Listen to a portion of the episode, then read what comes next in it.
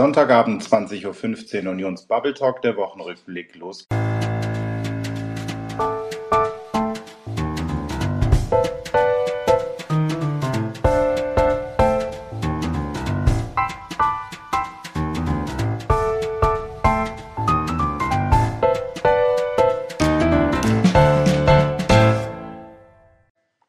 Herzlich willkommen am heutigen Sonntag, den 5. November 2023, zu unserem schon 13. Unions Bubble Talk, der Wochenrückblick.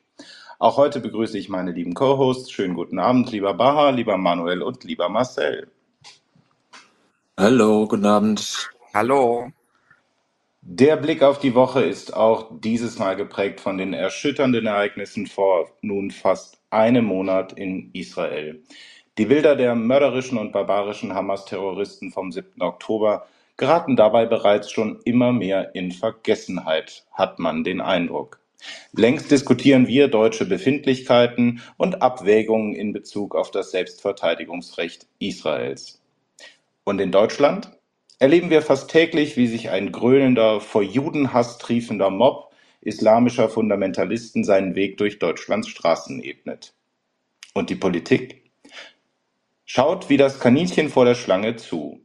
Reden und Bekenntnisse sind genug gegeben, wobei sich immer mehr schon die altbekannte Frage seit Regierungsübernahme stellen, wo ist eigentlich Olaf Scholz? Stellt sich also die Frage, was macht denn eigentlich die Ampel angesichts des grassierenden Antisemitismus in Deutschland? Ist das Verhandeln über die Migrationsfrage mit der Opposition die einzige Antwort, die wir von der Ampel bekommen werden? Baha, was meinst du? Hallo in die Runde. Schönen guten Abend. Und nach zwei Wochen und zwei Wochen krank vor allen Dingen, fast freue ich mich, dass wir wieder zusammensitzen. Und gleich mit der schwierigen Frage, was macht eigentlich die Ampel? Ähm, ich würde sehr gerne erstmal damit anfangen, dass ich glaube, es gibt zwei Ebenen, die wir gerade bei der Ampel erleben. Das eine ist, was sie tatsächlich tut und das, was sie kommuniziert. Und da kommen wir sicherlich später noch äh, dazu. Das Thema Kommunikation hat man ja diese Woche auch mit äh, dem Video von Habeck äh, sehr interessante Entwicklung oder ein interessantes Phänomen auch, was wir dann nochmal diskutieren können. Aber auf der Ebene des tatsächlichen Handelns, wenn man so auf die Seite der, äh, de, de, des Bundeskanzleramts geht und guckt, welche Termine Olaf Scholz hat, ähm, dann denkt man so, huch, da läuft einiges, telefoniert sehr, sehr viel mit den Staatschefs der arabischen Länder. Ähm, er, Nancy Faeser, waren gerade in, in, in Nigeria, in Ghana, glaube ich, war er gewesen und äh, Nancy Faeser war, hilf mir kurz, ich äh, weiß gerade gar nicht mehr, wo sie war, Marokko, wenn ich mich recht erinnere. Ja, ist richtig. Genau. Und ähm, es, es passiert extrem viel. Ich glaube allerdings, das, worauf wir ja hinaus wollen und was du auch ansprichst, auf der Ebene der tatsächlichen Taten ist, dass man aktuell das Gefühl hat, es wuselt alles, es passiert extrem viel, aber es fehlt irgendwie eine Linie, ein, ein, ein, ein klares Ziel, vielleicht sogar eine, eine Strategie bei den unterschiedlichen Themen. Ähm, alles arbeitet jetzt auf diesen Bund-Länder-Treffen morgen hinaus. Da sind ganz, ganz viele verschiedene Themen auch auf den Tisch, von dem Asylkompromiss bis hin zum Deutschland-Ticket. Also auch so ich mag es ja gar nicht zu sagen, aber irgendwie ist es ja auch äh, banal, dieses Thema Deutschland-Ticket angesichts der aktuellen Entwicklung. Und während all diese Arbeitspakete auf dem Tisch liegen und es in jedem Bereich irgendwie verschiedene Entwicklungen gibt, kommen dazu die Bilder aus den Städten, die du gerade nochmal angerissen hast, Daniel, und man fragt sich angesichts der Bilder, die alles dominieren, was tut denn die Ampel tatsächlich? Und da hat man dann das Verbot gehabt jetzt von, von Hamas ähm, und fragt sich, okay, das hat jetzt länger gedauert. Angeblich wollte man rechtssicher sein. Und im nächsten Moment erfährt man dann gleichzeitig, dass die Abstimmung mit den Ländern nicht da war, die Koordinierung faktisch fehlte, dass man natürlich ganz anders jetzt vorgegangen ist, als man das äh, sonst tut bei den Verboten von, von, von Terrorvereinigungen, Gruppierungen. Ähm, und damit letztendlich ja auch wieder die, die, die, die Strafverfolgung behindert. Also es, es ist alles so, so, so wirr und wenn es dann passiert, ist es doch nicht konsequent zu Ende gedacht. Ich möchte meinen, es ist gerade alles sehr, sehr aktionistisch. Und um den Gedanken, was das Handeln angeht, zu beenden, ich habe ein ganz, ganz großes Fragezeichen im Kopf, nachdem ich die Reden von, von Erdogan der letzten Tage gehört habe wenn der dann hier ist und wenn der einen gemeinsamen Pressetermin mit Scholz hat, was macht denn Scholz, wenn sich Erdogan ähnlich äußert wie Abbas? Was tut er denn dann? Wie reagiert er? Also angesichts der Aussagen der letzten Tage ist das meines Erachtens nicht mal also äh, brauchst da gar nicht viel Fantasie, um eine solche Situation äh, herbeizureden. Also das ist das eine auf der Seite der Taten. Also ich fasse zusammen, es passiert extrem viel. Das will ich gar nicht in Abrede stellen. Ich glaube, man sieht das. Ich glaube aber, es passiert sehr, sehr viel unkoordiniert nicht abgesprochen. Sieht man auch daran, dass in der Ampel jeder macht, was er will, bloß nicht seine Aufgaben, glaube ich. Ja, ich glaube, das, äh, das ist auch gerade so das Interessanteste, was wir alle feststellen, oder? Also ja, genau. Ich meine, ich meine jetzt auch in Bezug auf die Habeck-Rede beispielsweise und dann die Kommentierung der Bundesregierung in der Bundespressekonferenz dazu, dass das ja alles gar nicht Meinung der Bundesregierung war, sondern offenkundig der Bundeswirtschaftsminister seinen Channel genutzt hat, um eine Privatmeinung zu verbreiten. Es ist ja wirklich merkwürdig. Genau, und das wäre jetzt auch so mein Übergang gewesen vom Handeln zu den Worten weil, oder zur Kommunikation, weil während man auf der, auf der Tun-Seite tatsächlich wirklich sehr, sehr viel sieht und viel Bewegung wahrnimmt. Das ist jetzt keine Bewertung, also sicherlich äh, in, in unserer Runde hier eine sehr, sehr kritische Bewertung und auch viel Kopfschütteln, aber tatsächlich passiert viel. So, das möchte ich erstmal gar nicht in Abrede stellen. Ich, ich habe tatsächlich kritisiert, dass es nicht koordiniert ist, dass nicht unbedingt die Leute das tun, was sie machen sollten, aber es passiert was. Ähm, zielführend Fragezeichen. Aber auf der Kommunikationsseite, und das hast du jetzt angesprochen, Daniel, ist es ja eigentlich richtig lustig. Ähm, ich weiß nicht, ob lustig das richtige Wort ist, aber man hat ja aktuell das Gefühl, dass man so ein Kabinett aus ganz vielen kleinen Minikanzlern hat. Also jeder kommuniziert, was er will, wo er will, wie er will. Und am Ende des Tages äh, mit ein paar Tagen Abstand stellen dann irgendwie alle fest, also abgestimmt ist das Ganze überhaupt nicht. Und ich möchte an dem Punkt gar nicht über Habeck reden, sondern ich möchte einmal, und da kommen wir sicherlich auch gleich dazu, nochmal auf diesen Dissens zwischen der FDP, ähm, also zwischen Lindner, Baerbock und Scholz kommen, was die, die, das Abstimmungsverhalten Deutschlands bei der ähm, äh, Generalversammlung angeht. Denn das, was man ja jetzt mitgekriegt hat, war ja relativ klar abgestimmt war das Ganze eben nicht mit der FDP. Und vermutlich, und das hatte ja Robin Alexander in seinem Artikel geschrieben, ist es auch deshalb nicht abgestimmt worden, weil die FDP ein Veto gehabt hätte laut Koalitionsvertrag und von dem vielleicht sogar Gebrauch gemacht hätte. Also das Abstimmungsverhalten, was Baerbock und Scholz da miteinander geklärt haben, letzten Endlich äh, zu, zu torpedieren, beziehungsweise da reinzugehen, zu sagen, nein, wir enthalten uns nicht. Und daran merkt man, dass nicht nur an den Taten tatsächlich äh, momentan irgendwie vieles in eine ganz andere Richtung geht oder halt nicht abgestimmt ist, sondern selbst die Kommunikation der Ampel ist momentan in einem luftleeren Raum unterwegs. Ähm, und ich frage mich da ehrlich gesagt, okay, was, wie wird das jetzt die nächsten Wochen weitergehen? Ähm, weil mein Gefühl ist ja, das geht alles inzwischen in eine Richtung, wo man sich man jetzt schon die Frage stellt, ob nicht irgendwie Neuwahlen unausweichlich werden demnächst. Also mir fehlt die Fantasie, wie sich die Ampel an der Stelle retten will, weil die Bevölkerung wird nichts davon honorieren.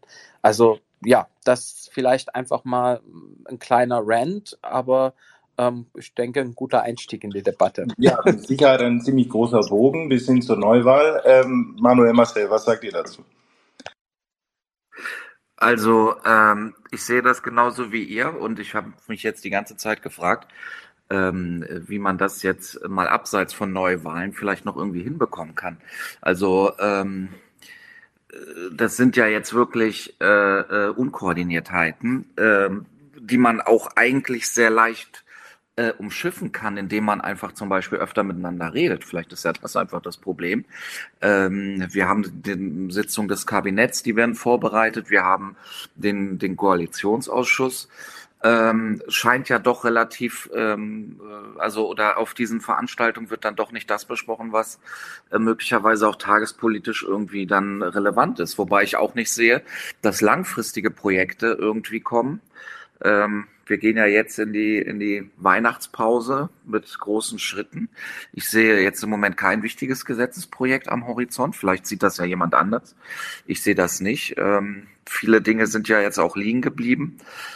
Ähm, also vielleicht muss einfach die, die, ähm, die Koalition da mehr miteinander reden, weil ähm, äh, solche Sachen, wie Bar das ja schon angerissen hat, was wir uns, wo wir uns auch noch zu äußern werden, ähm, bezüglich der UN-Abstimmung, aber jetzt auch mit mit Habeck, ähm, das ist ja, ähm, das sind ja wirklich ähm, Anfängerfehler, würde ich sagen, ähm, wenn du wenn du da so eine ähm, gut in deinem geschützten Raum ähm, äh, vor der Kamera ein, ein sechs, siebenminütiges Statement machst ähm, als Bundesminister, das ist alles wunderbar, wird dann entsprechend rezipiert und dann irgendwie drei Tage später sagt dann ähm, eine Sprecherin des Bundeskanzleramtes, glaube ich, ähm, ja, was Herr Habeck, der macht das ja häufiger, der äußert sich da zu Themen, die ihm wichtig sind.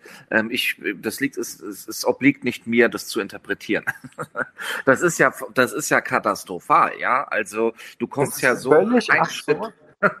ja, das ist völlig ja, absurd. Du kommst ja so keinen Schritt mehr raus aus, aus der Deckung. Und das, und das ließe sich eigentlich relativ einfach äh, umschiffen, indem man eben genau, ähm, wie das ja der Journalist dort gefragt hat, ich habe den Namen des Kollegen da vergessen, ähm, indem man da auch genau sagt, Mensch, wir haben doch jetzt gerade die, die Abstimmung zum ähm, Deutschlandpakt, Migrationsgipfel, da läuft ja was auch ähm, mit der Unionsfraktion. Warum hat man das da nicht schon vorbereitet? Ja, ähm, äh, der der Anschlag ähm, beziehungsweise der Terrorangriff vom 7.10., der war jetzt auch nicht gestern. Es ist ja auch schon jetzt ziemlich genau einen Monat her. Ähm, also was macht die Regierung? Ja, und Ma Manuel, da kommen wir, das scheint ja wirklich die Frage zu sein, aber ich habe noch eine Frage direkt zwischendrin, weil du hast jetzt auch zweimal den Koalitionsausschuss erwähnt. Haben wir eigentlich irgendwas da an Ergebnissen zugehört? Weiß da jemand was? Ich habe nämlich nichts gelesen. Ich, ich weiß nichts. Ich weiß von nichts. Nee, e-, eben. Und äh, vielleicht noch ganz kurz ergänzend, um nur mal zu zeigen, wie absurd aktuell diese Debatten sind. Du hast heute Mützenich, der dem Verteidigungsminister ähm, in die Parade fährt. Du hast aktuell diese Entwicklung äh, innerhalb der Ampel, was das Aufweichen der Schuldenbremse angeht. Du hast seit längerem schon die Diskussion um den Industriestrompreis, wo es ja einen Dissens gibt. Das sind ja alles Sachen, da kannst du mal die CDU, CSU ausklammern und der Streit wäre ja trotzdem da.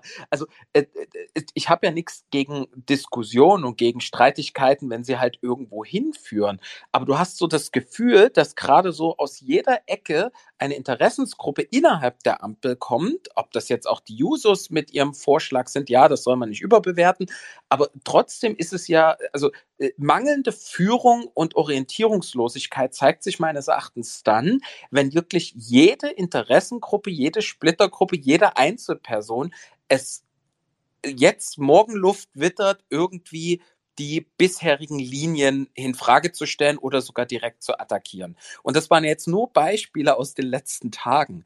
Also es ist wirklich, dass, dass mir manchmal der Kopf dröhnt und ich mich so frage, ist es vielleicht das Ziel der Ampel, uns Körre zu machen, um dann am Ende, dass, dass niemand mehr einen Überblick hat. Vielleicht ist das sogar eine Strategie. Ja, also ich habe gerade auch im Kommentar von Freveldioxid, übrigens lustiger Name, gelesen, ähm, dass wir ja auch erlebt haben mit Habecks Rede und gleichzeitig Baerbocks Auftritt bei Was nun, dass wir diametrale Aussagen hatten am gleichen Tag. Also das war ja, das, das war ja noch äh, peinlicher im Endeffekt, weil also unabhängig davon, dass man ja Benefit of the Doubt, but äh, aber dass Baerbock vielleicht nur ausdrücken wollte, dass man eben verstehen müsste, dass andere Länder eben die Sachen anders bewerten. Aber sie hat natürlich mit ihrem vollkommen daneben gegriffenen Satz, dass es nicht eine Wahrheit gäbe, äh, einfach mal wieder völlig alles eingerissen, was Habeck eigentlich da in zehn Minuten aufgebaut hat. Und ich meine, wir müssen uns auch nichts vormachen, dass das koordiniert von Habeck war in Bezug auf den Auftritt von Baerbock, wenn er später dann auch noch wieder bei Lanz war. Da merkt man ja dann doch eher schon wieder den innerparteilichen Wahlkampf. Ja, und das hat er eigentlich ja auch ganz gut gemacht. Und bevor wir, glaube ich, über Habeck auch weiterhin, möchte ich einmal ganz kurz noch auf deine Frage anfangs antworten, Dani. Äh, es geht ja, jetzt reden wir ja gerade über die, die, die, die Ampel und ihre Zerrissenheit und ihre Unkoordiniertheit. Aber die Frage war ja, was macht die Ampel in Bezug auf die Demonstration, die wir gerade erleben? Und du merkst ja, dass wir noch gar nicht darüber reden können, was die Ampel faktisch tut, weil wir noch darüber reden, ob die Ampel eigentlich überhaupt in der Lage ist, stringent und einheitlich ähm, bei relativ unspektakulären oder weniger, ähm, ähm, ich sag jetzt mal, äh, äh, weniger emotionalen und akuten Themen zu handeln. Und schon das kriegt sie ja immer weniger hin und gebacken. Und jetzt muss man sich wirklich die Frage stellen, die Punkte, die die Union ja auch gebracht hat, heute Friedrich Merz bei Bericht aus Berlin, ja zum Beispiel die Schließung des Islamischen Zentrums in Hamburg, da passiert ja scheinbar nichts oder entweder passiert was und das viel zu langsam. Also es gibt ja Maßnahmen, die die Ampel tatsächlich treiben könnte und entweder tut sie das und wir werden alle irgendwann wieder überrascht, wie beim Verbot der Hamas, oder sie tut es nicht und dann fragst du dich, ja, was könnt ihr eigentlich?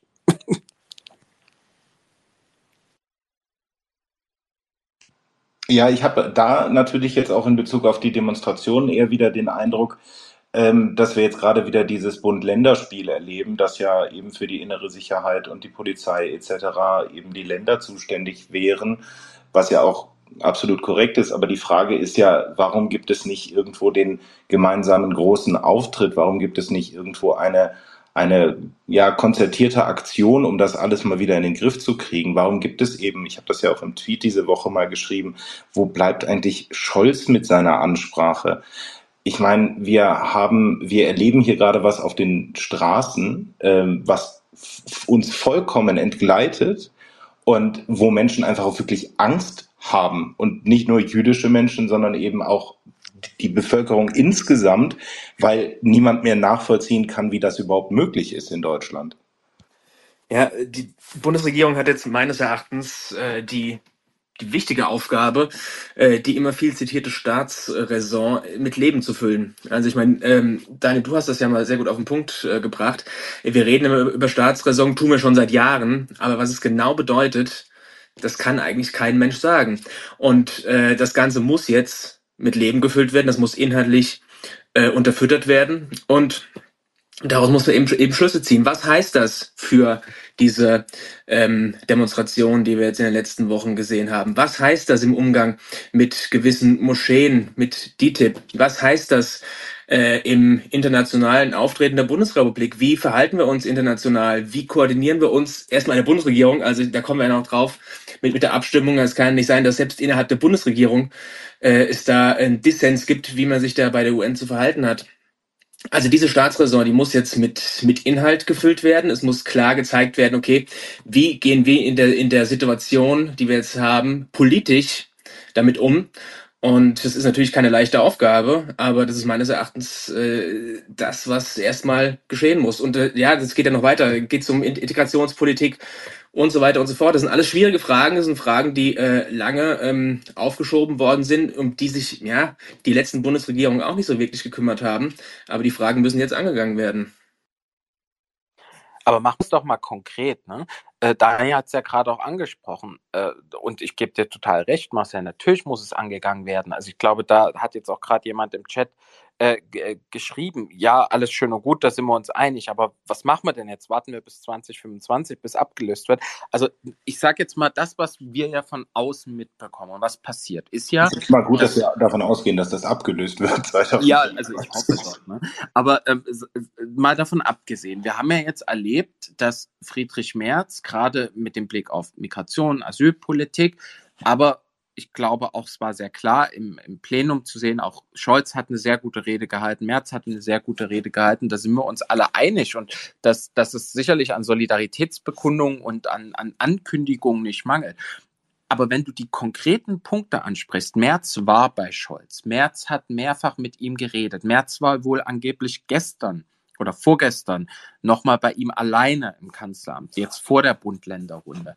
Und ich frage mich da natürlich auch so ein bisschen, was, also äh, es fehlt quasi nicht an Gesprächskanälen über die Opposition, also Ampel plus Opposition gemeinsam eine Aktion einen, einen, einen parteiübergreifenden Konsens zu schaffen und Maßnahmen zu entwickeln. Ich glaube, dass es nicht an der Voraussetzung fehlt.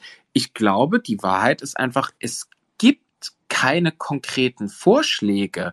Und auch die, die die Union hat oder gemacht hat, schon vor drei, vier Wochen und jetzt auch nochmal wiederholt hat, man weiß doch gar nicht, ob das, also äh, ob das überhaupt verfolgt wird. Es, es fehlt quasi äh, das Gefühl, dass überhaupt was angegangen wird. Und ich glaube, da, da kann man noch gar nicht darüber reden, was wir jetzt machen, weil die Sachen, die man ja vorschlägt, die schon auf dem Tisch liegen, da habe ich nicht mal das Gefühl, dass die überhaupt angegangen werden, um ganz ehrlich zu sein, weil es halt da an der Kommunikation wiederum mangelt. Und deswegen haben wir gerade mit Kommunikation und Taten meines Erachtens einen kompletten, also Widerspruch. Auf der einen Seite hast du Habeck mit einer fantastischen Kommunikation, die dann, wie gesagt, in der Pressekonferenz abgeräumt wird, so nach dem Motto, ja, das war jetzt keine Ansage, dass daraus auch tatsächlich Taten äh, letztendlich kommen. Das bedeutet, da gab es keine Abstimmung. Und auf der anderen Seite hast du konkrete Taten ähm, oder, oder Maßnahmen, die besprochen wurden und werden seit vier Wochen oder knapp vier Wochen, aber du weißt nicht, wo die Regierung dort steht. Du weißt nicht, was passiert. Das war wie mit dem Verbot der Hamas. Auf einmal war es da, ja, aber zwei Wochen lang hat niemand drüber geredet und dann war es da und dann war es dilettantisch da. Also so dilettantisch, dass man sich wirklich die Frage stellt, ist diese Regierung noch handlungsfähig? Und deswegen bin ich da wirklich sehr, sehr hart gerade, weil mir fehlt die Fantasie, in welche Richtung das sich wieder, also genesen soll.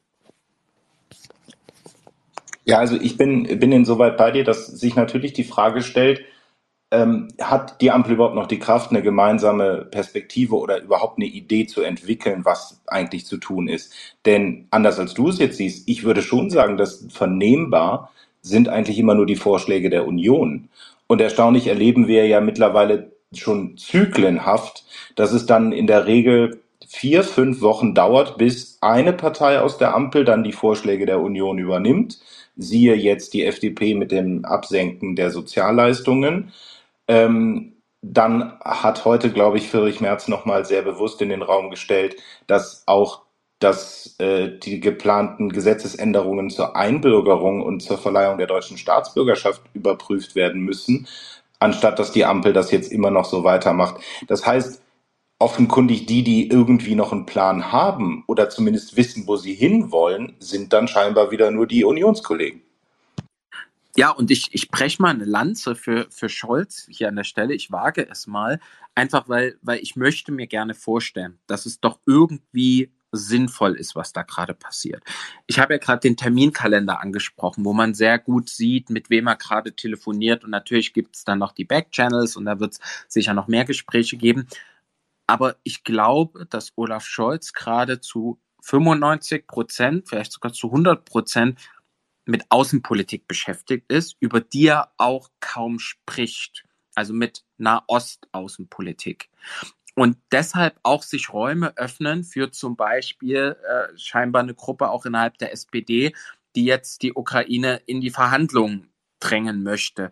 Ich glaube, er hinterlässt gerade ein Machtvakuum. Ich glaube, dass es richtig ist, dass er sich gerade massiv einsetzt in Nahost und ich glaube, dass es auch richtig ist, wie er also wie er hingereist ist, wie er gesprochen hat. Ja, also da wirklich einfach mal hier könnt ihr mich quoten, Lob an der Stelle.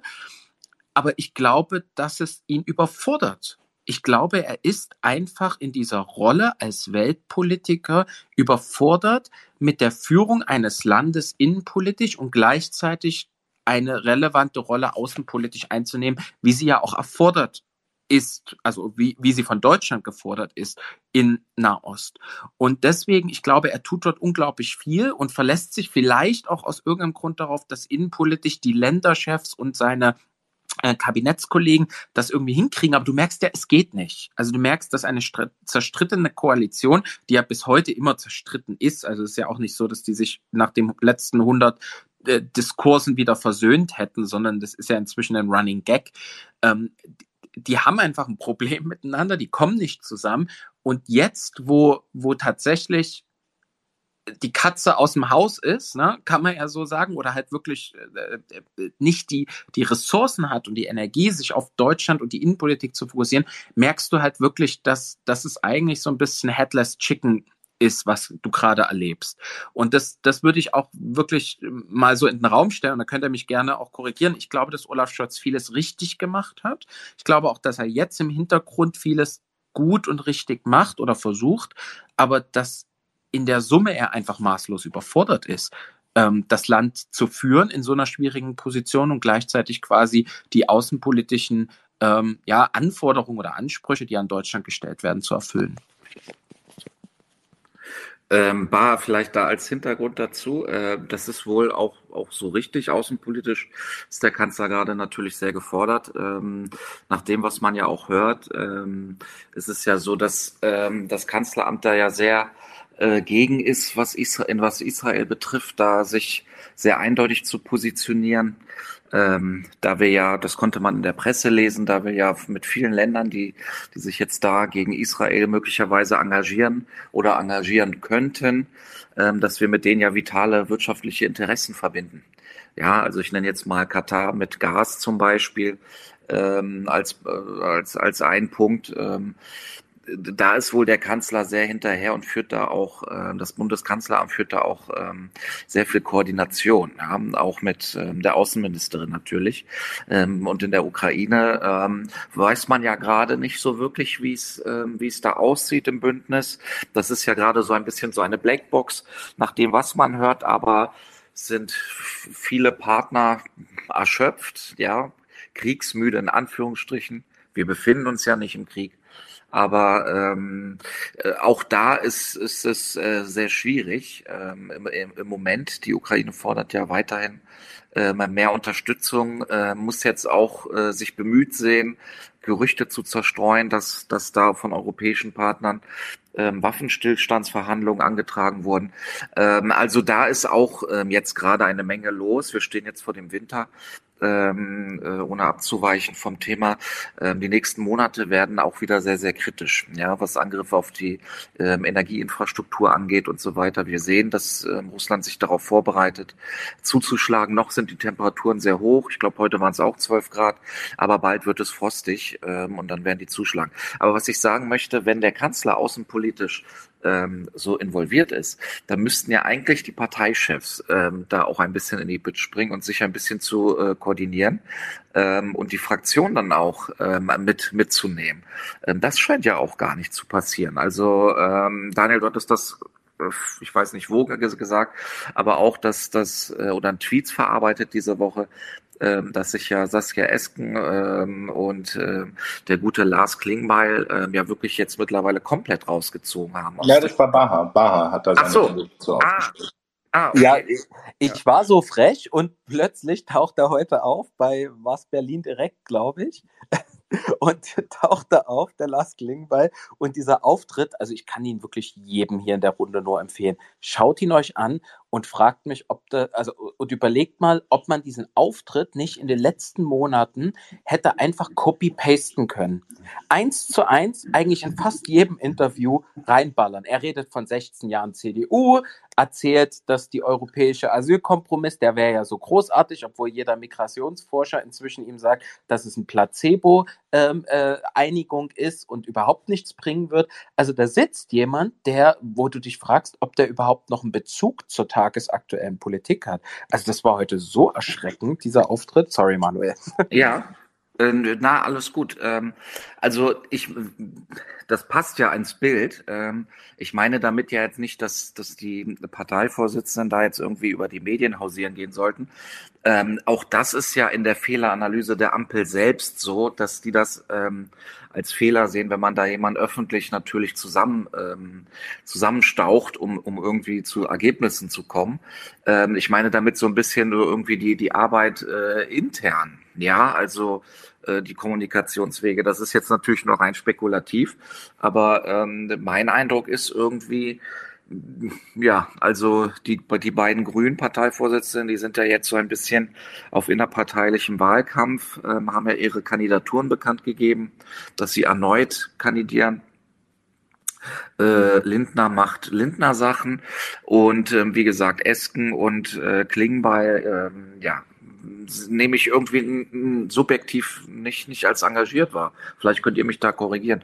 Vielleicht arbeiten sie halt schon auch ein bisschen äh, gegen den Kanzler. Das wäre meine These. Wir arbeiten an der Nachfolge, würde ich jetzt mal frech in den Raum stellen.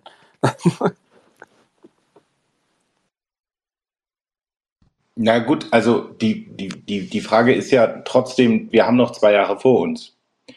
Und entweder erleben wir jetzt zwei Jahre Stillstand und Ampel eine, also eine Ampel, die sich nur um sich selber dreht.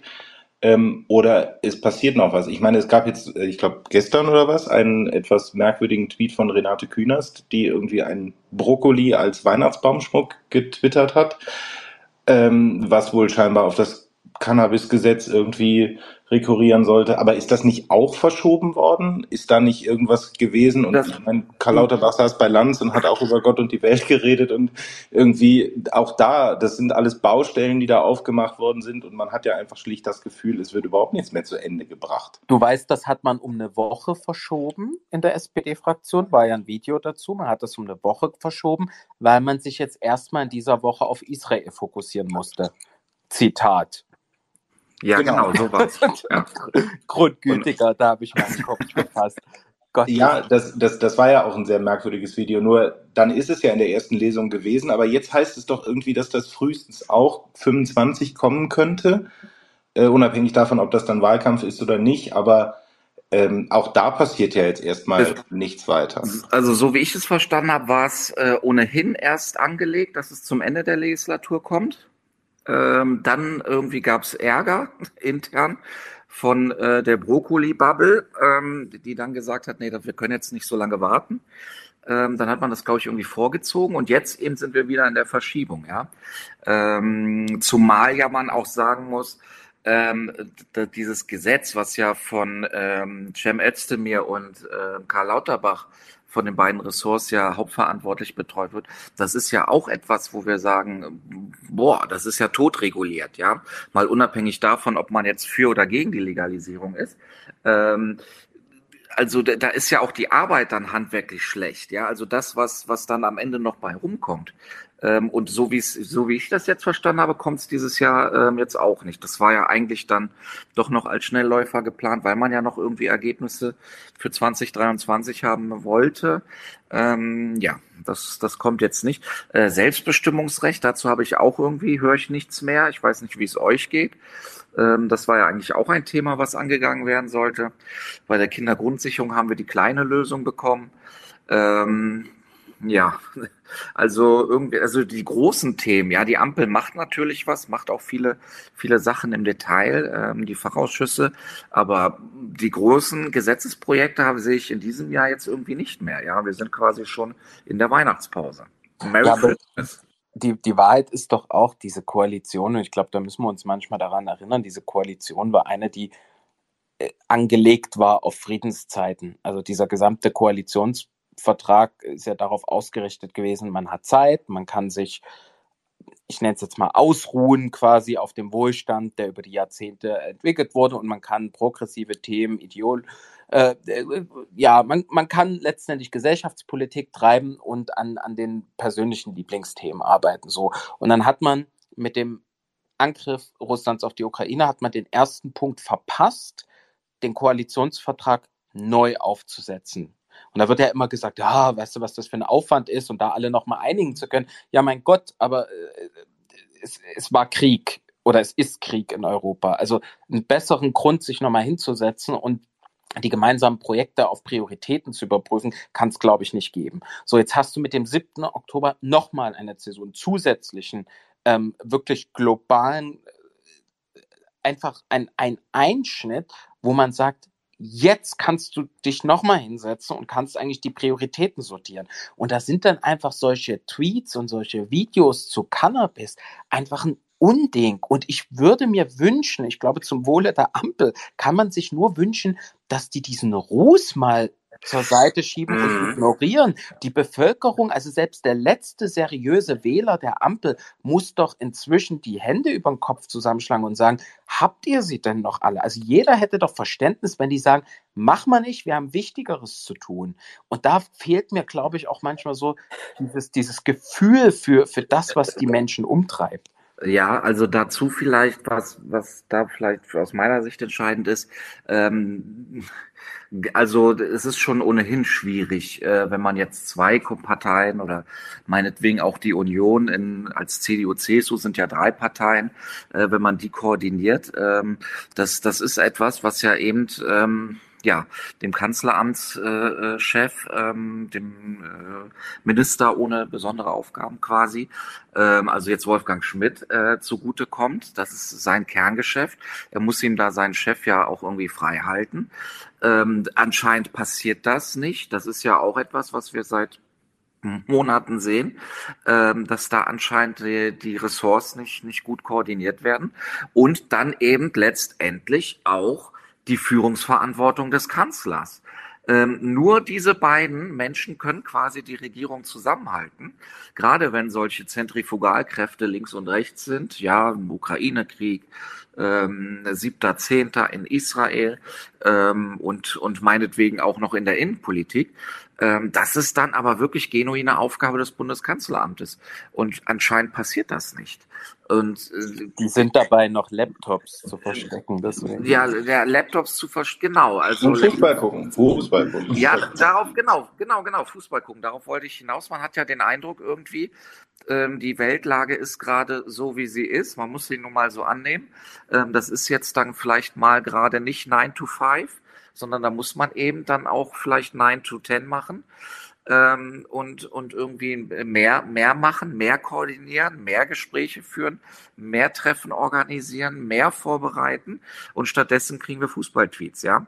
Also ähm, das, das ist irgendwie etwas, was nicht zusammenpasst aus meiner Sicht.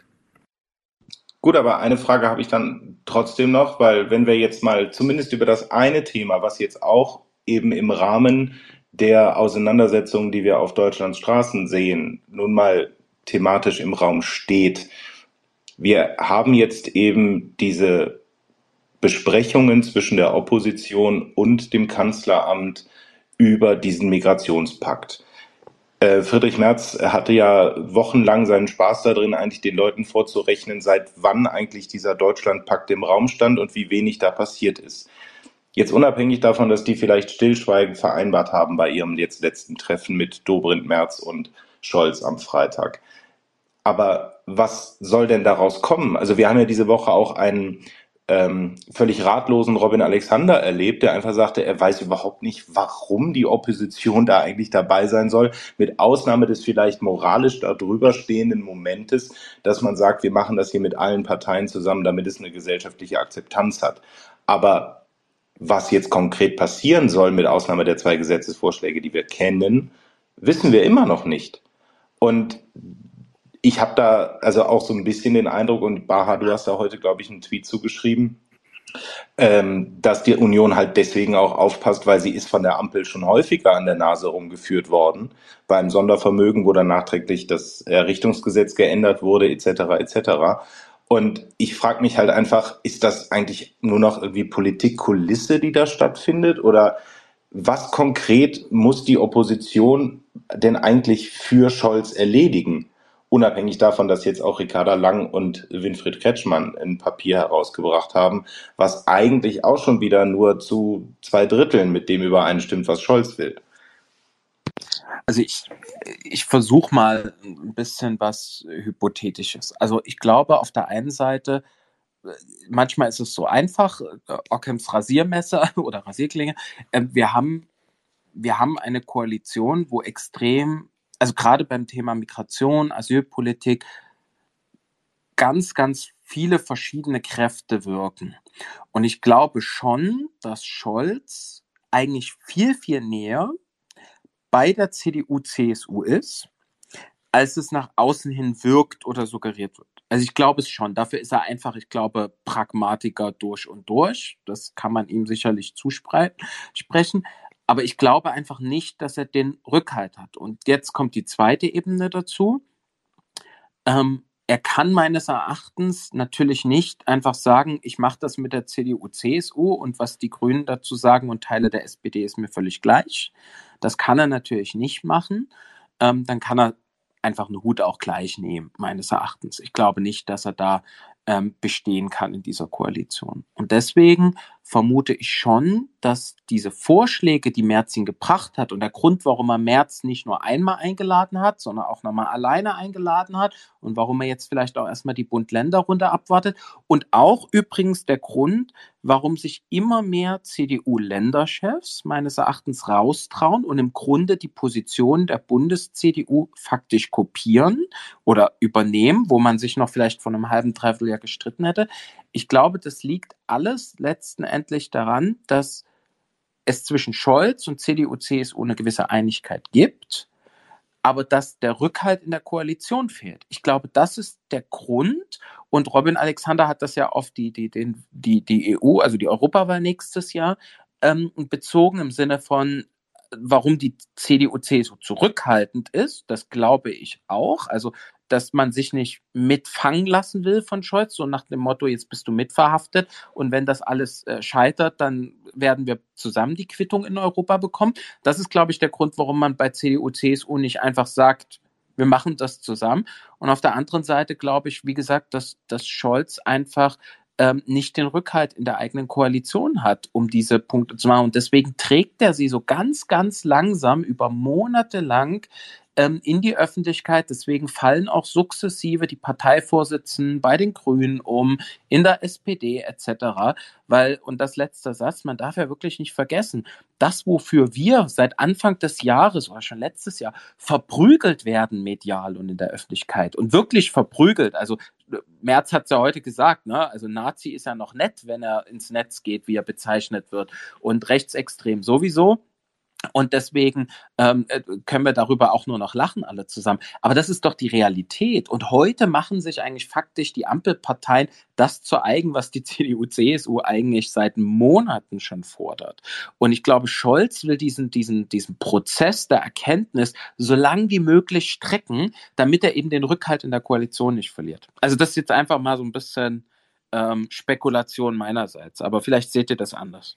Ja, und das äh, Problem ist natürlich auch für Scholz, äh, die Migrationspolitik ist eine Frage, die sich am Ende relativ gut in Zahlen messen lassen kann. Ja, also ähm, man, man kann gewisse ähm, Absolut. Maßnahmen umsetzen und man kann am Ende gucken, okay, inwiefern haben sich die Zahlen jetzt äh, reduziert. Und ähm, da weiß Scholz natürlich am Ende, dass er unter Zugzwang steht. Denn wenn er jetzt da was macht, er weiß natürlich auch, dass er mit seiner Koalition, vor allem auch mit den Grünen, äh, gewisse Maßnahmen wahrscheinlich nicht so leicht durchkriegen wird, wie es, wie es in der großen Koalition äh, hinkriegen würde. Ähm, was am Ende natürlich auch äh, die Migrationspolitik weniger erfolgreich machen könnte. Und äh, wenn er am Ende da steht und äh, toll, vollmundig irgendwelche Maßnahmen angekündigt hat, äh, und die Zahlen am Ende nicht merklich runterbekommt, äh, ist er natürlich äh, gescheitert in dieser Frage. Und vielleicht denkt er sich da auch, okay, wir nehmen jetzt mal die, die Opposition mit ins Boot. Ich meine, gewisse, gewisse Punkte der Union wurden ja schon übernommen. Also wenn wir uns mal die, die, die Frage an den Außengrenzen angucken, das ist ja was, was Seehofer vor ein paar Jahren schon gefordert hat und wo er heftig für verprügelt worden ist. Ja, das ist, wird jetzt einfach äh, ohne Probleme jetzt von der Ampel so übernommen. Ähm, aber vielleicht will man auch die Union mit ins Boot nehmen, um am Ende sagen zu können, ja, guck mal, ihr wart ja dabei. Ja, ähm, und äh, trotzdem hat es nicht geholfen, wie es am Ende hätte helfen können oder wie ihr euch vorgestellt habt. Ich glaube, dass es genauso ist, wie du sagst, Marcel. Ich glaube schon, dass es wichtig ist, die Union mit zu verhaften, damit eben Erfolg und Misserfolg auch mit ihr nach Hause gehen. Ähm, Erfolg würde nicht mit ihr nach Hause gehen, weil es am Ende die Regierung ist, die das macht. Ne? Also selbst bei der Zeitenwende haben wir ja auch eine sehr, sehr wichtige Rolle gespielt, vielleicht sogar eine entscheidende Rolle, ist jetzt auch nicht unbedingt nachhaltig mit uns nach Hause gegangen. Deswegen, ich glaube schon, dass die Regierung mehr vom Erfolg profitiert. Aber das, was wir gerade sehen, ist eher der Versuch, ähm, einem Misserfolg vorzubauen, weil man fragt sich ja auch an der Stelle, und äh, Manuel, das kannst du vielleicht auch ganz gut äh, einschätzen, aber man fragt sich ja auch an der Stelle, wie viel Wahlen muss eigentlich eine Partei verlieren oder desaströse Ergebnisse einfahren, bis Parteivorstand und Generalsekretär mal ausgetauscht werden. Ich glaube, inzwischen ist das bei der SPD völlig egal.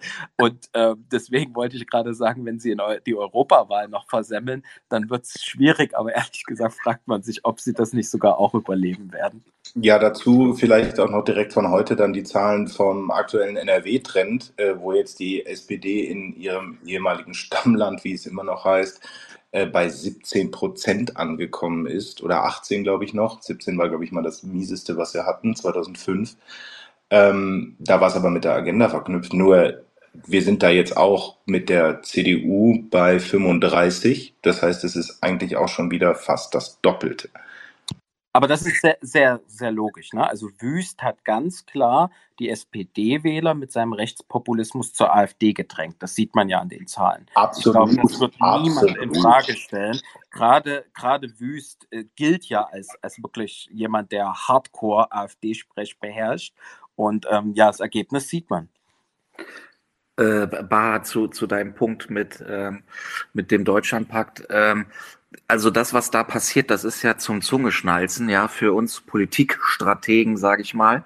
Ähm, wir haben auf der einen Seite dieses Manöver, wie du genau richtig beschrieben hast, Mensch, ähm, wir nehmen jetzt irgendwie die Union mit, verhaften sie quasi und wenn es gut wird, dann ist das eh irrelevant, dass sie da war ähm, und wenn es schlecht wird, ähm, äh, dann ist sie mitverantwortlich und dann fällt das nicht so auf uns zurück.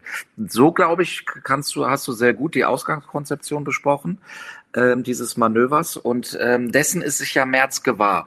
Und wenn wir uns jetzt heute anschauen, warum er da überhaupt dann auch so mitgemacht hat, dann irgendwie das äh, Angebot angenommen hat, das ist natürlich auch klar, weil man möchte nicht als Union in der Öffentlichkeit als Blockierer dastehen, als Verhinderer ähm, oder sogar noch Schlimmeres. Ja, wir stehen jetzt zusammen ähm, ich kenne keine Parteien mehr, ich kenne nur noch Deutsche, ja, so ungefähr äh, in diesem Duktus. Aber jetzt macht ja Merz heute etwas, was, was ja wirklich ähm, auch zeigt, wie schwach der Kanzler beziehungsweise die Ampel ist. Er macht jetzt ja diese, ähm, diese äh, längst verabschiedeten Pakete wieder auf, äh, an die wir uns gerieben haben, ja, an dem, ähm, an dem, äh, an der Turbo-Einbürgerung nach fünf Jahren. Das sind ja Sachen, die eigentlich schon längst beschlossen sind, die durch den Bundestag sind.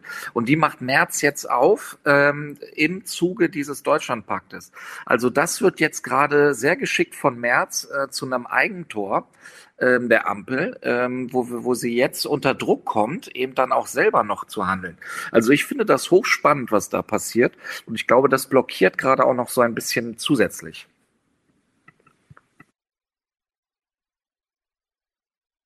Ja, ähm, die, die Frage ist natürlich, und da kommen wir dann jetzt dazu, wir haben jetzt die ganze Zeit über die Innenpolitik soweit geredet. Ähm, aus dem, was wir ursprünglich gesagt haben, dass Staatsräson immer noch das beherrschende Thema eigentlich auch dieser Tage ist, ähm, unabhängig von der allgemeinen Politik.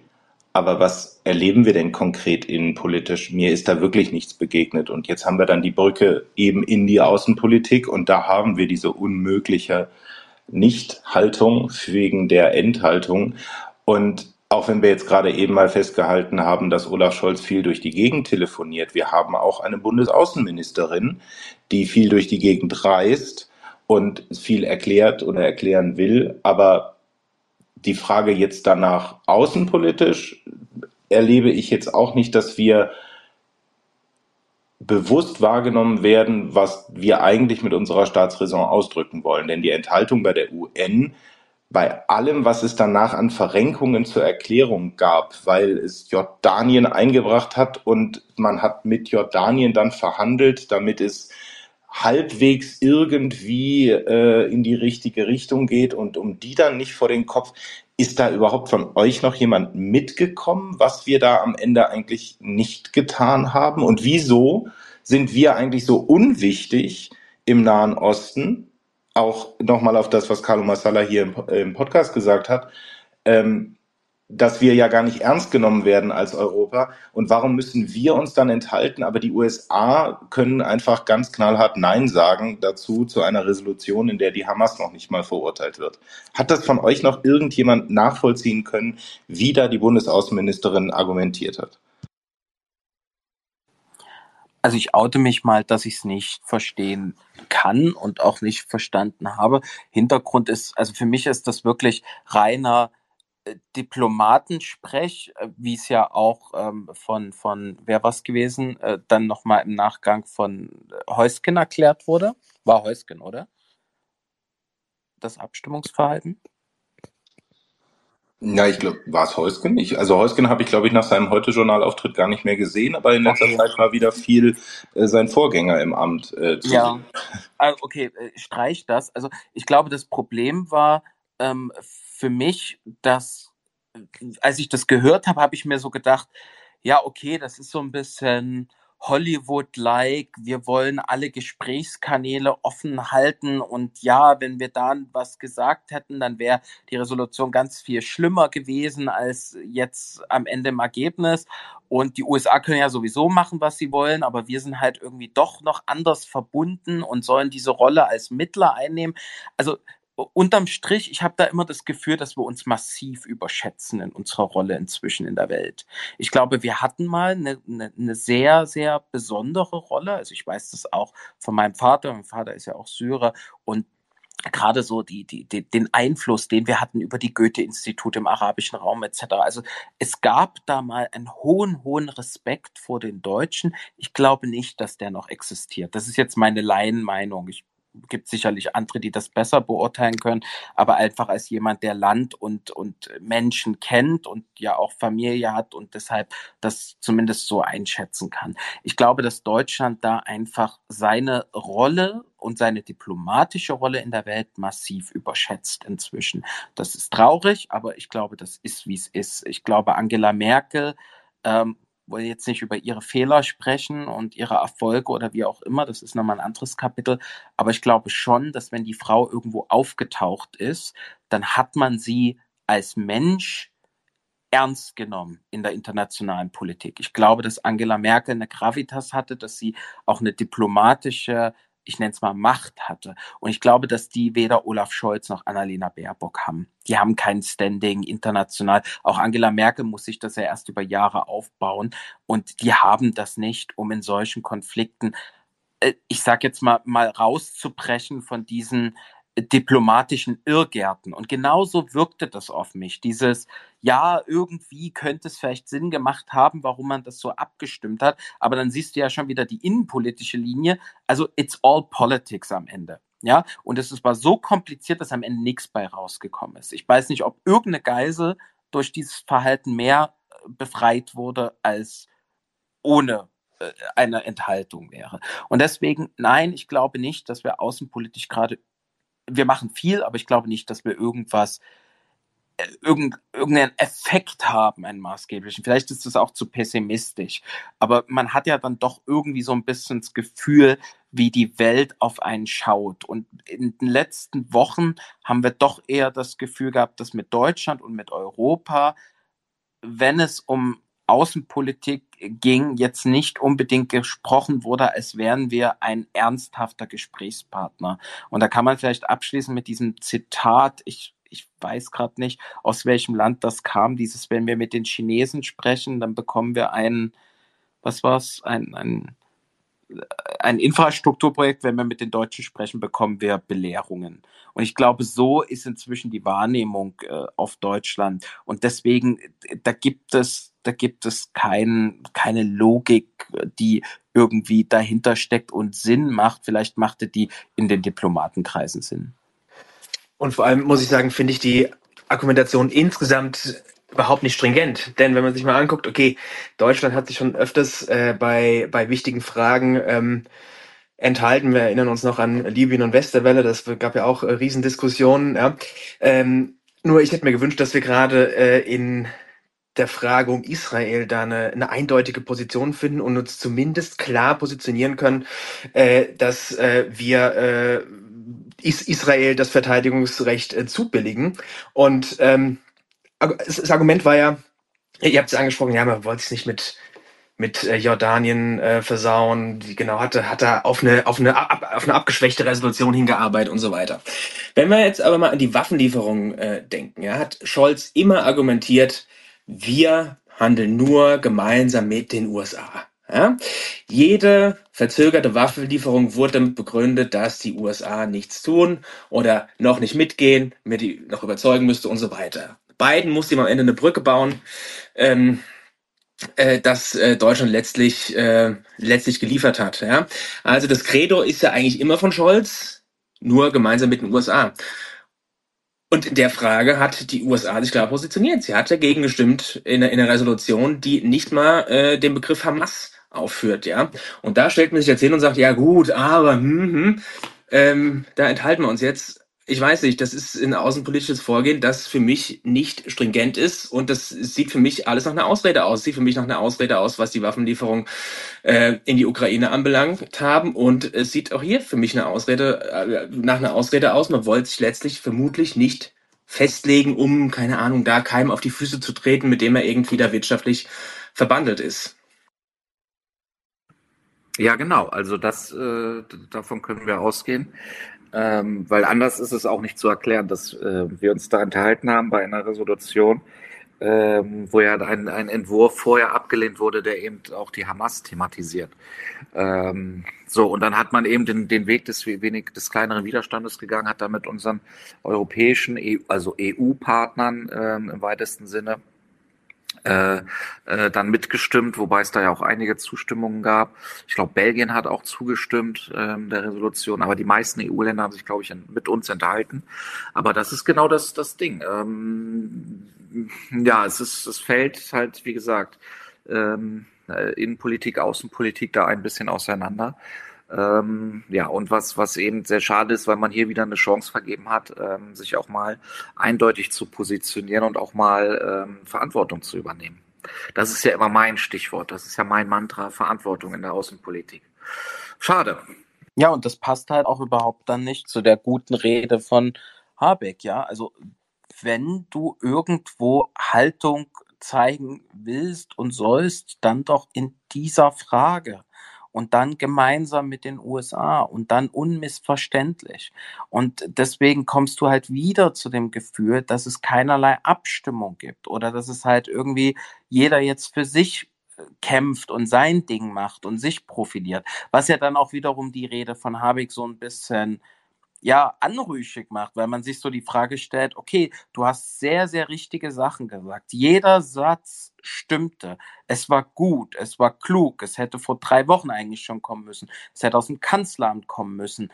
Aber warum tust du es jetzt? Und warum letzten Endlich fährst du damit deinen Kabinettskollegen letzten Endlich in die Karre rein. Das, das ist ja genau das, was er getan hat damit. Und so wird es am Ende aus einer eigentlich guten Rede mit einer guten Intention und allem drum und dran, hat es dann doch wieder, wirft es so viele Fragezeichen auf, dass du dir die Frage stellst, Deutschland als Land, die Ampel als Regierung, wie, wie konsequent sind wir eigentlich und wie viel kann man unseren Worten überhaupt vertrauen? Und das nicht nur außenpolitisch, sondern auch innenpolitisch.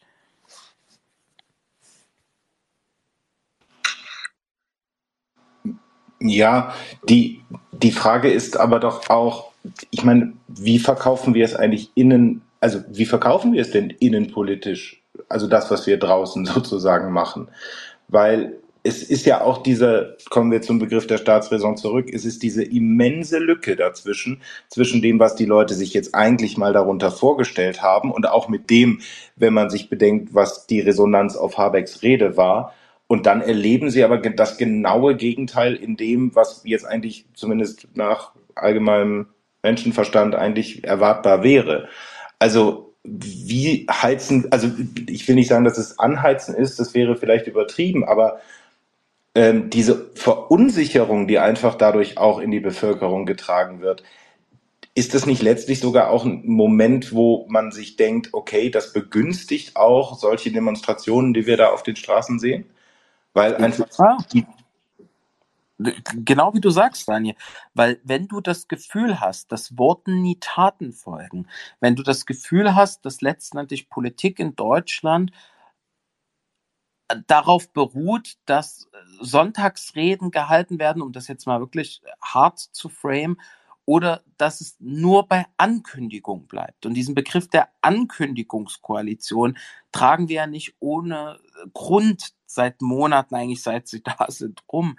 Es bleibt bei Worten und wenn es Taten gibt, kommen sie zu spät, zu schwach, nicht konsequent genug, mit vielen Fragezeichen und Lücken und was weiß ich. Und das gibt dann natürlich wieder das Gefühl, dass du am Ende des Tages hier machen kannst, was du willst und dass du es auch nicht ernst nehmen musst und dass du, selbst wenn du als Organisation verboten wirst, kriegst du eine öffentliche Ankündigung, so dass du Beweismittel zerstören kannst und was weiß ich. Also du, du hast eigentlich als jemand, der den Staat oder die Demokratie in Deutschland herausfordern will, hast du nicht das Gefühl, dass es Konsequenzen gibt. Ja, selbst hier diese TikToker-Gruppe, die haben sich ja scheinbar einen Spaß daraus gemacht, dass der eine von denen dann am nächsten Tag abgeschoben wurde, um dann sich irgendwie äh, äh über eine Betrügerei Geld zu erschleichen. Ich weiß nicht, ob ihr das gesehen hattet von den vier Typen, die dort irgendwie dieses, die diesen Talk zusammen hatten und dann haben sie am nächsten Tag ähm, irgendwie so getan, als sei der eine jetzt in, in, in, Abschiebehaft gewesen, was am Ende natürlich nicht stimmte.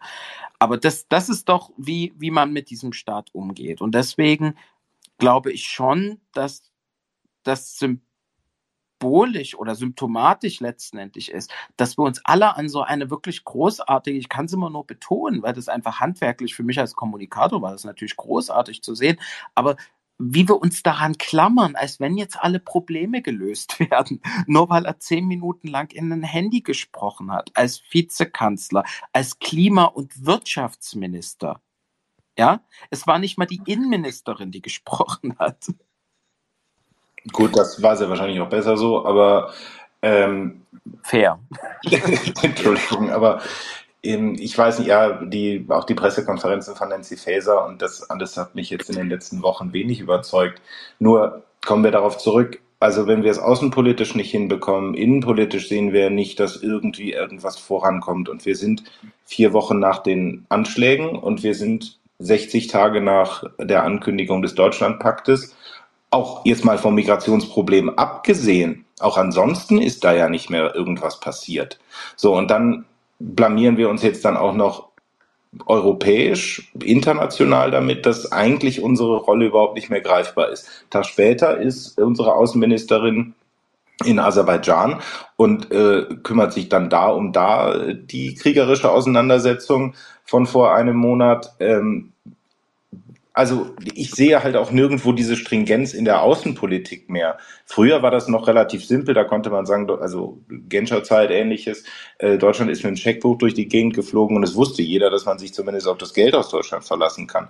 Aber wo ist irgendwo noch eine Stringenz zu finden, ähm, so dass wir jetzt auch, wenn wir zu unserem letzten Thema kommen wollen, einfach mal die Frage stellen, ja, was müssen wir denn eigentlich in der Demokratie ertragen und was müssen wir eigentlich von der Politik erwarten, was sie dagegen setzen kann, wenn hier auf den Straßen dieser randalierende Mob unterwegs ist.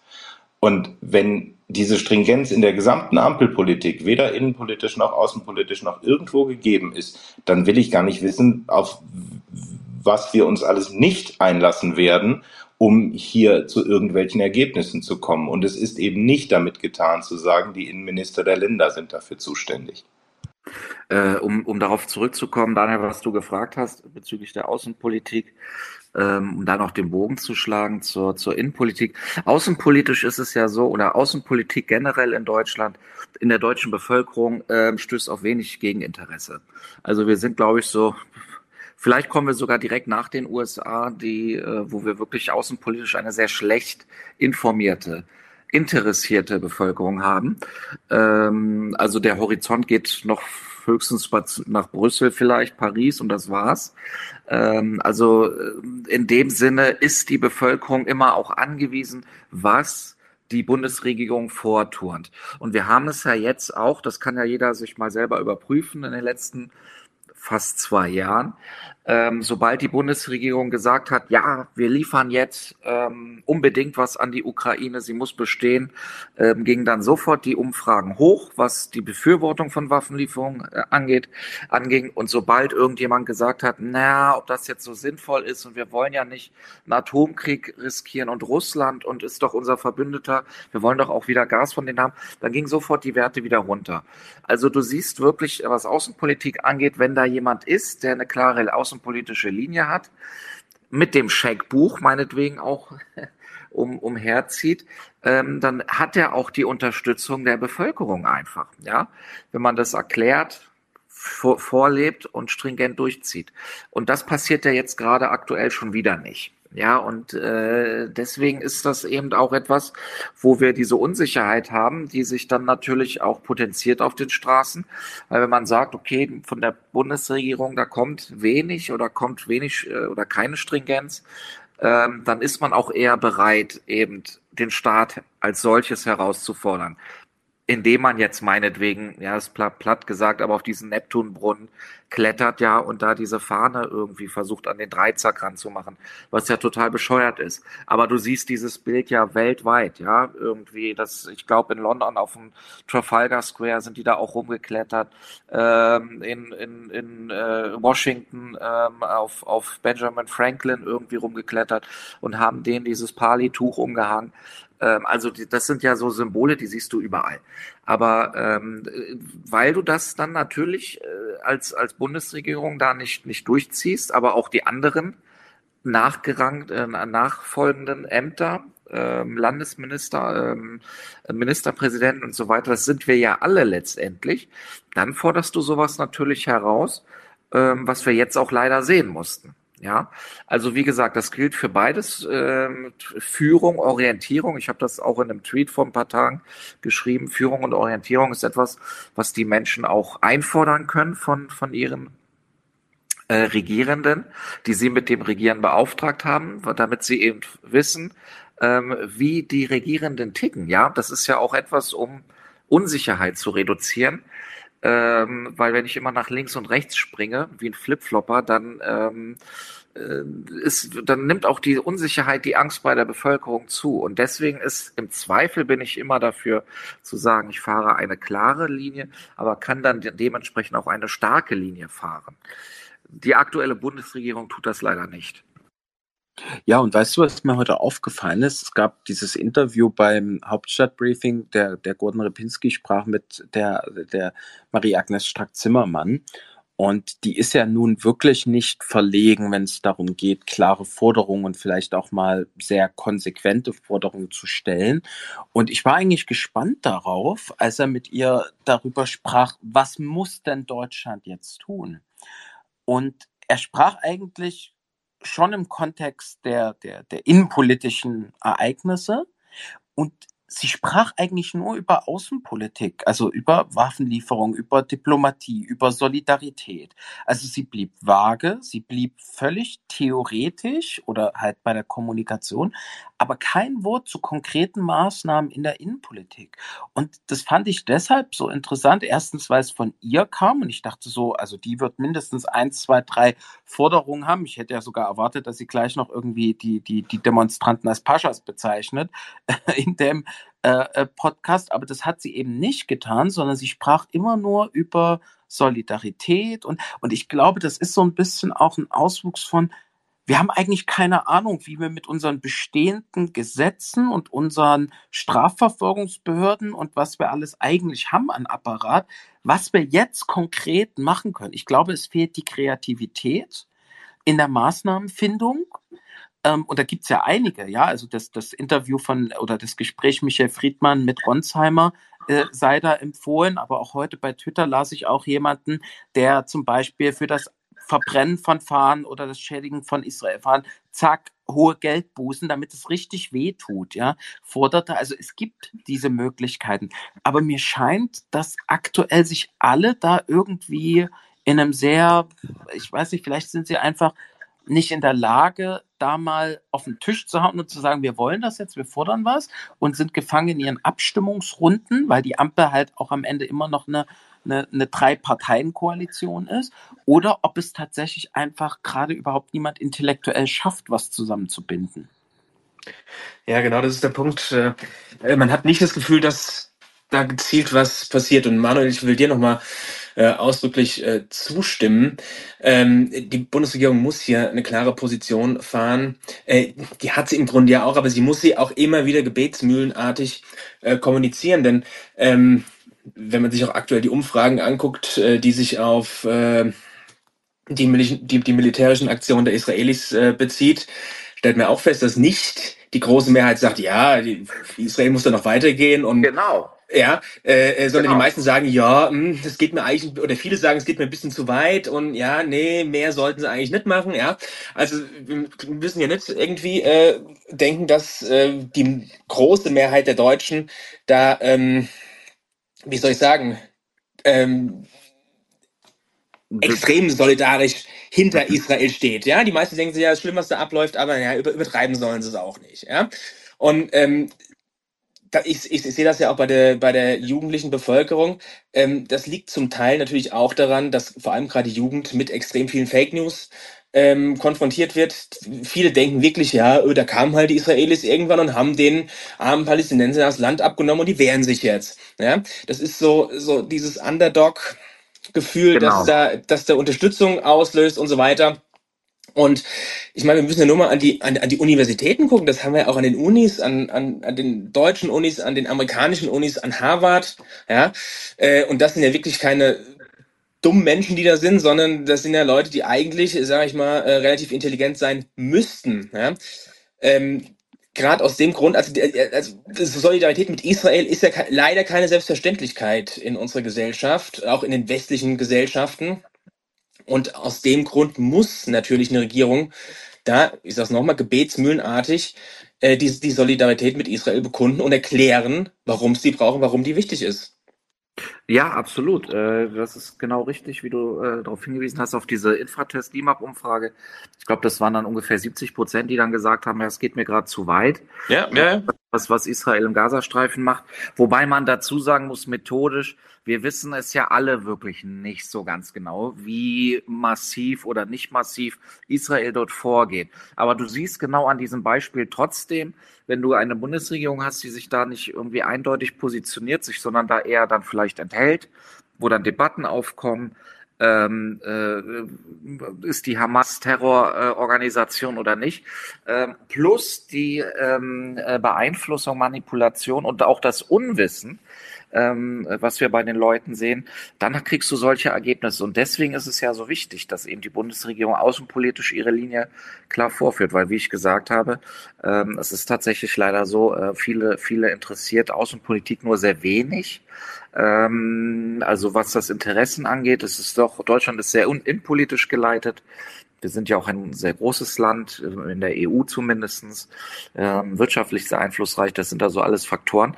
Ähm, aber ähm, da muss dann eben eine Bundesregierung mehr tun, ja, und ähm, aktiver werden, weil sonst ähm, können wir da nicht die gestaltende Rolle einnehmen und vor allen Dingen auch nicht die Rolle, die wir uns selbst zugeschrieben haben, nämlich dass die Sicherheit des Staates Israel ähm, unsere Staatsräson ist. Und genau den Punkt greife ich jetzt auf, damit wir wirklich zu unserem letzten Thema kommen, nämlich die Frage Demos in der Demokratie. Was muss noch ertragen werden? Und dazu vielleicht direkt zwei Anmerkungen. Zum einen, weil das auch Manuels Thema diese Woche zwischendurch auf Twitter war, nach der Demonstration an der Freien Universität in Berlin ähm, wo es meines Wissens nach noch keine direkte Stellungnahme der äh, Rektorin oder des Rektors gab.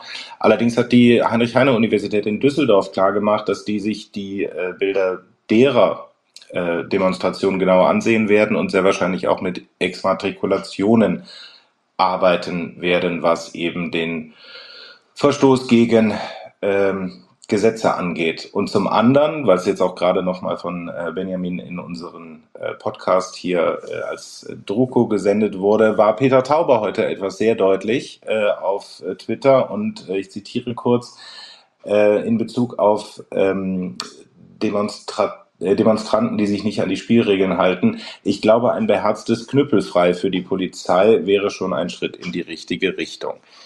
Also die Frage, was muss eine Demokratie aushalten und wo machen wir uns eigentlich lächerlich, wenn wir das auf unseren Straßen dulden? Also knüppelfrei ist ja, ist ja nun wirklich äh, sehr drastisch formuliert.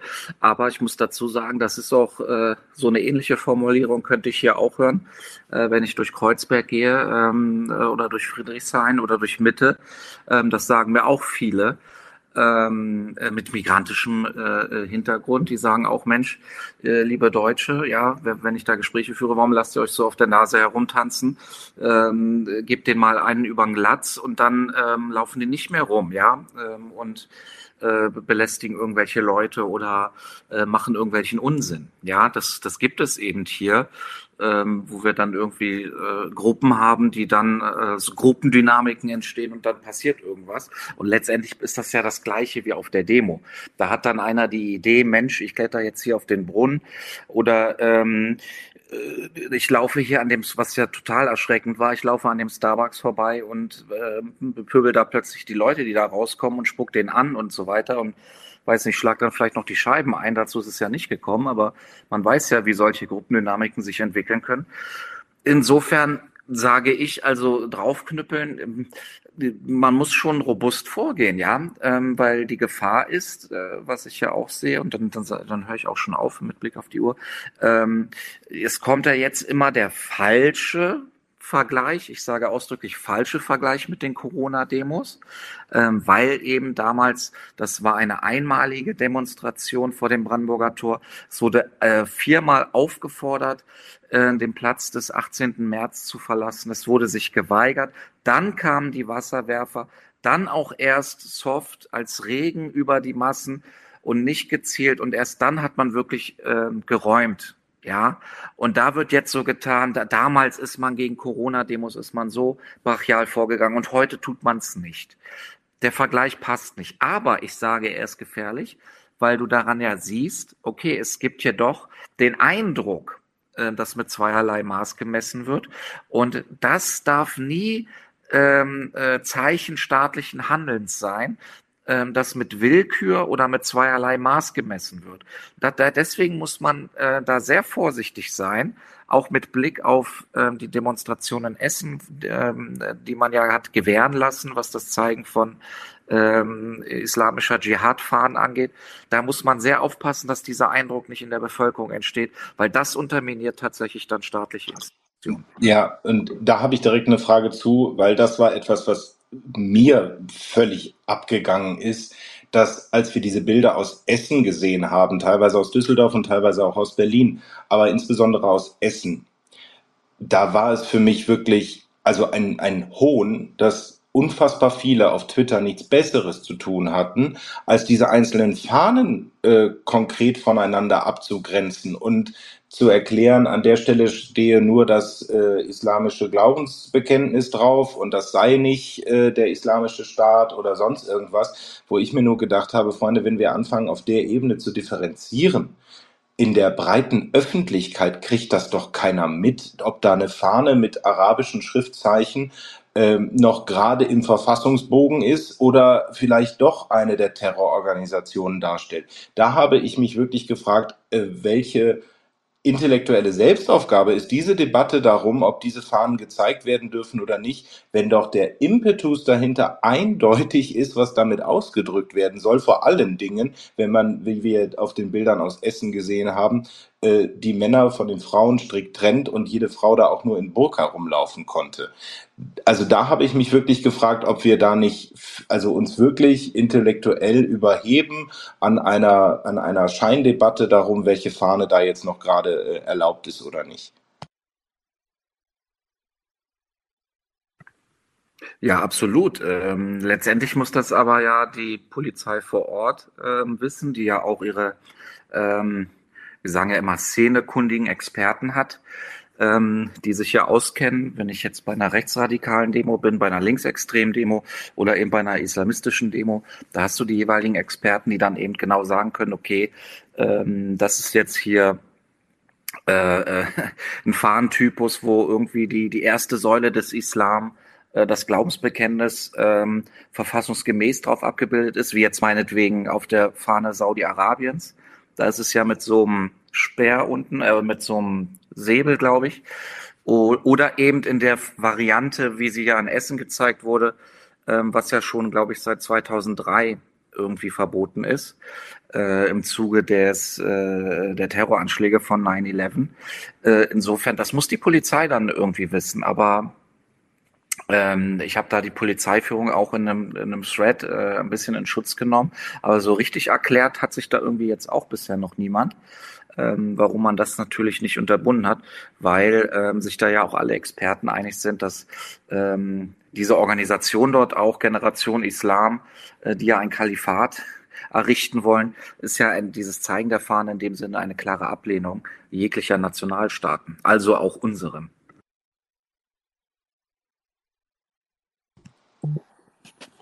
Ich würde dann nochmal auf den Podcast, was ich vor uns angesprochen hatte, hinweisen, Ronsheimer mit dem Michael Friedmann. Der hatte dazu, fand ich wirklich einen sehr, sehr guten Gedanken nochmal eingeworfen. Er hat nochmal aufgeteilt, wie bei solchen Demonstrationen am Ende des Tages natürlich ein harter Kern läuft, den du auch mit den härtesten Maßnahmen ähm, und allem rechtsstaatlichen Vorgehen, was uns möglich ist, nicht von der Straße bekommst, zumindest nicht ohne ähm, Zwang.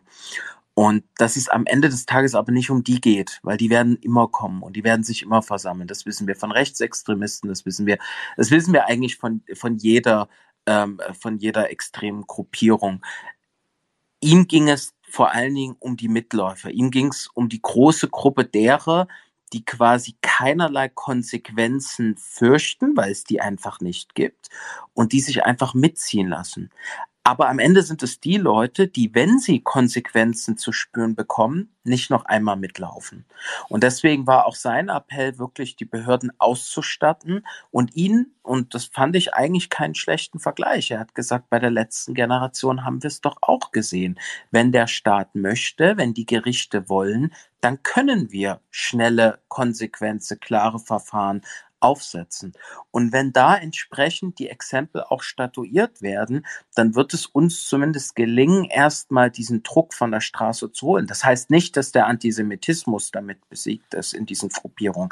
Ganz im Gegenteil. Das ist ein anderer Maßnahmenkatalog, den es da braucht. Und da ist ja auch wieder die Gruppe so heterogen, dass man da auch, und das finde ich immer sehr, sehr verkürzt, und meines Erachtens ist das auch Populismus pur, quasi über das ähm, Aberkennen der Staatsbürgerschaft zu diskutieren.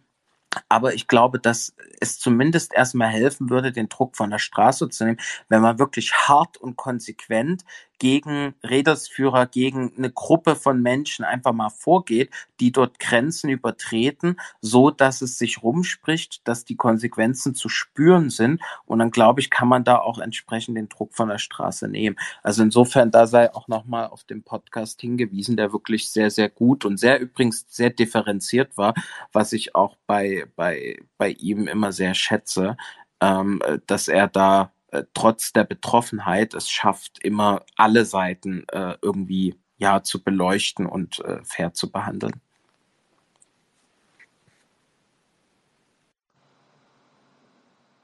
Marcel, du noch mit letzten Worten zur Frage, was Demonstrationen erlauben müssen und was nicht? Ähm, ja, also was, was mich bei der Diskussion insgesamt gestört hat, und ich meine, das haben wir auch auf Twitter ziemlich oft äh, gelesen, ja, äh, das Ganze haben wir, äh, haben wir nur der Politik von 2015 zu verdanken und nur aufgrund äh, dieser Politik der offenen Grenzen äh, sind jetzt da die Leute auf der Straße und äh, drehen da durch. Äh, ich bin 2015 ins Referendariat gegangen, städtisches Gymnasium, vor allem sogar zwei städtische Gymnasien, die ich da gesehen habe. Und da hatte ich schon das Problem, äh, mit dieser Art von Antisemitismus in gewissen Kreisen und natürlich auf äh, ähm, ähm, gewisse äh, Personen beschränkt. Also es gab es damals schon, ja. Und wenn man ein bisschen nachrechnet, 2015, äh, ich glaube nicht, dass es äh, Leute waren, die ähm, in der Zeit äh, gerade über die Grenzen gekommen sind. Nee, das sind Leute, die sind schon länger da.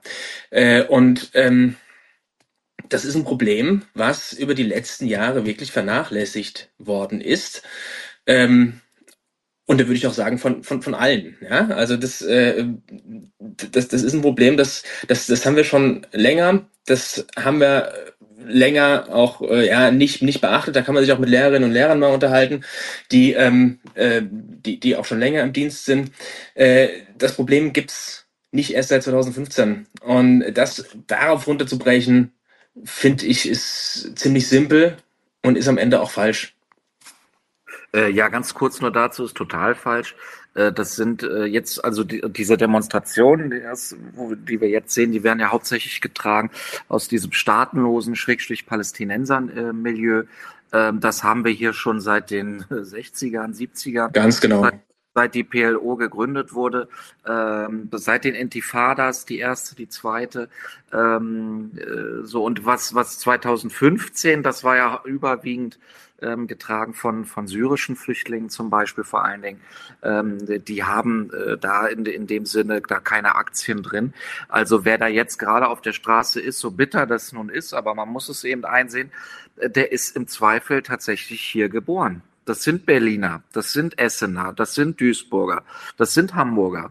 Ähm, das sind keine Leute, die hier eingewandert sind. Die können wir auch nicht abschieben, wenn die sich daneben benehmen, ähm, weil sie ihren Aufenthaltsstatus verlieren könnten.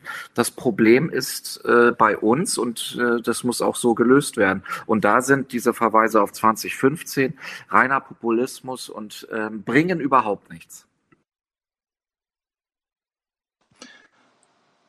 Okay, dann kommen wir jetzt für heute zu unserem Ende, auch wenn ich gesehen habe, dass heute auch Anne Will nicht äh, stattfinden wird. Ähm, ich weiß nicht, ob sie auch krank ist wie wir letzte Woche oder ob äh, es ein, eine bewusste Aussetzung ist, wie das ja immer mal bei ihr auch passiert.